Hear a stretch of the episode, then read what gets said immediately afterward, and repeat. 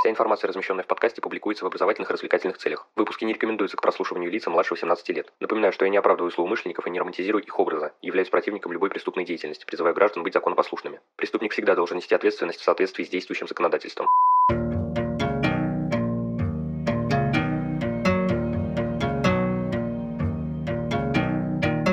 Всем привет, вы на канале Крим One, и сегодня мы поговорим о книге Вэл Макдермит «Анатомия преступления».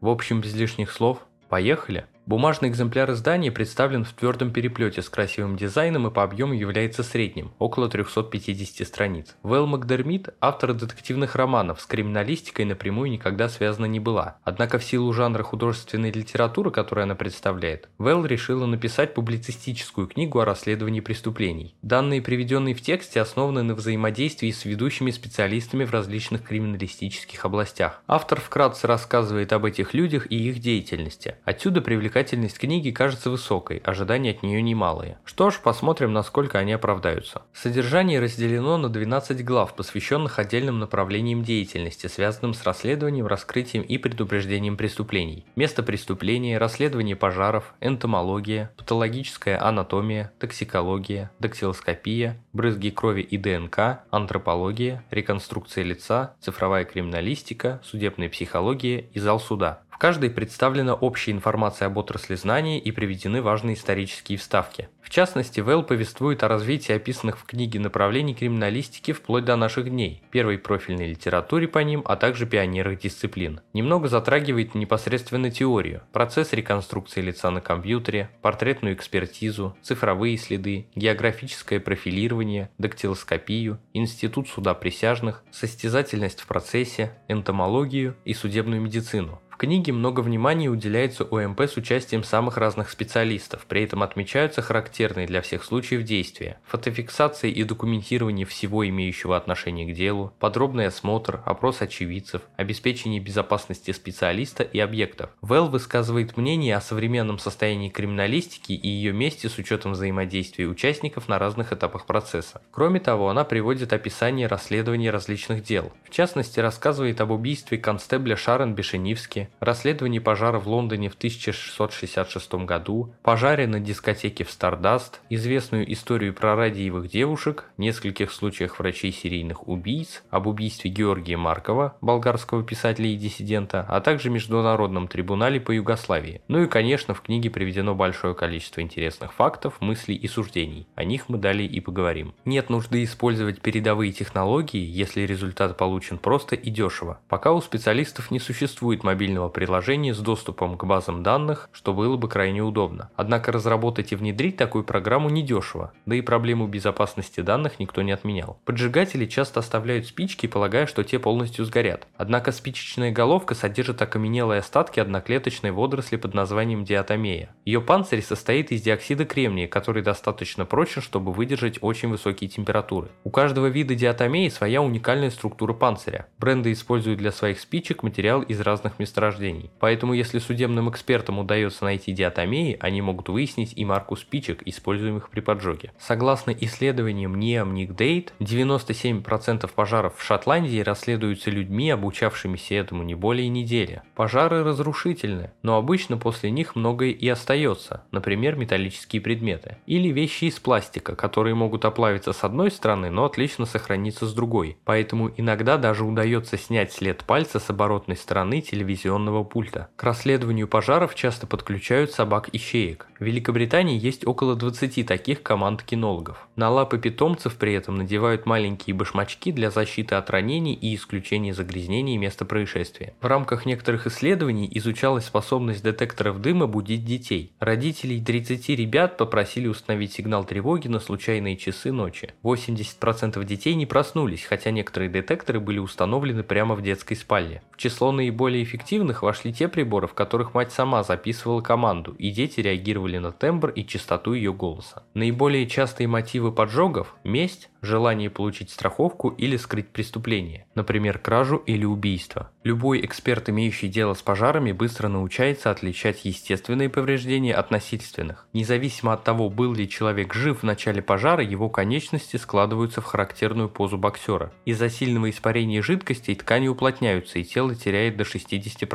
веса. Мышцы лица искажаются, а на коже по всему телу образуются разрывы. Но даже если тело обуглено снаружи, внутри оно обычно неплохо сохраняется. В крематории под воздействием температуры 815 градусов тело превращается в пепел примерно через 2 часа. И хотя при пожарах в помещениях температура может достигать 1100 градусов, она не держится достаточно долго, чтобы полностью уничтожить следы преступления. Судебные энтомологи могут лишь примерно узнать, к какому моменту человек точно был мертв. Теплым летом иногда выходит сузить диапазон до конкретного дня, а то и времени суток. При этом точность снижают многие факторы. В то же время случается и невероятное. Не так давно в США передвижение подозреваемого удалось отследить благодаря следам насекомых, разбившихся о лобовое стекло его автомобиля. Однако такие чудеса случаются нечасто. Определение времени смерти по температуре тела также зависит от многих деталей. Скажем, худое тело остывает быстрее полного. Чем обширнее поверхность, тем быстрее идет остывание. Вытянуто ли тело или лежит калачиком, в одежде или без нее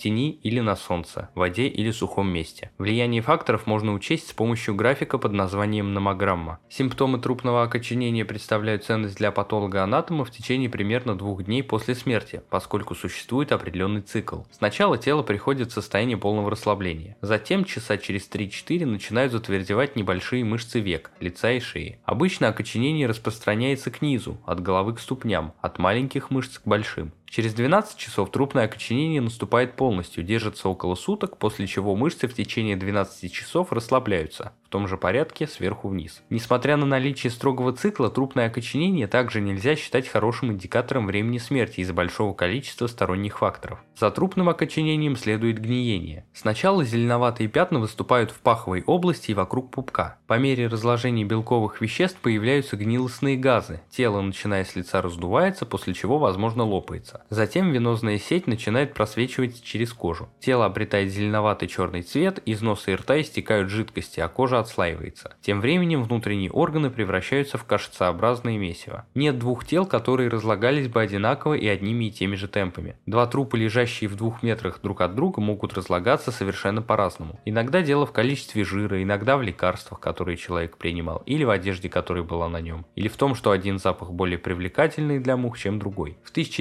1981 году Уильям Басс основал ферму тел. Это первый исследовательский центр, который стал систематически изучать гниение человеческого тела и его взаимодействие с окружающей средой. Ежегодно более 100 людей завещают ферме свои тела для экспериментов. 90% людей, осужденных за убийство супругов в Англии 19 века, были мужчинами, но мужчины обычно душили или резали жен. Жены в два раза чаще прибегали к отравлению. Иногда отравление наркотиками можно определить по волосам жертвы. Специалист разрезает волос на несколько сантиметровых кусочков и исследует каждый из них, определяя время поступления наркотика в организм. Однако и здесь имеются влияющие факторы. Например, светлые волосы впитывают наркотики хуже темных. Зачастую следы наркотиков исчезают после косметических процедур. Концентрации веществ в большинстве других частей тела сильно меняются после смерти. Количество и локализация яда зависит от способа, которым он попал в организм. Что ж, на этом выпуск подходит к концу, благодарю за его прослушивание. Следите за подкастом на удобной вам платформе, не забывайте про одноименные группы ВКонтакте, Инстаграм и канал на Дзене. Рассказывайте другим о Crime и проявляйте всяческую активность, мне будет приятно. А если вы захотите поддержать проект материально, добро пожаловать на Boosty, рад любой помощи. Но главное, всегда помните, нераскрываемых преступлений не бывает.